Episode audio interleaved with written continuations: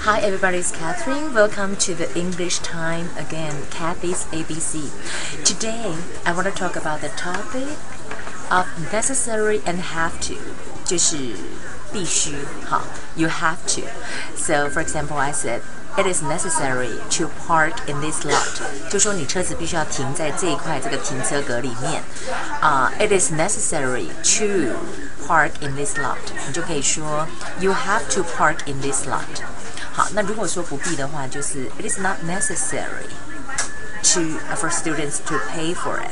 It is not necessary for students to pay for it. 你可以说 students don't have to pay for it. Don't 为什么是 don't 呢？因为它是复数，right？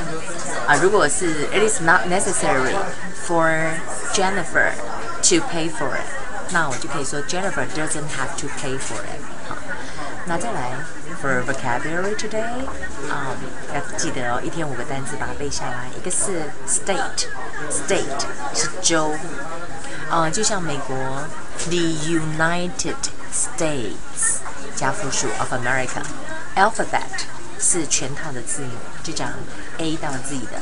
那单独一个字母是 letter。 那如果当然你做一个单字是 vocabulary，这是不一样的哦。就是 alphabet 是全套字母，letter 是单独一个字母，enough 是足够的，different 是不同的。它们是 adjective，也就是形容词。Okay, up to here, I want to practice with you guys necessary and have to. For example, I would say that it is necessary for you to study hard. I can also say you have to study hard. It is not necessary for me to go shopping every day. I don't have to go shopping every day. It is necessary for you to be polite. You have to be polite. Okay, try on this sentence and uh, make it your conversation. I'll see you again.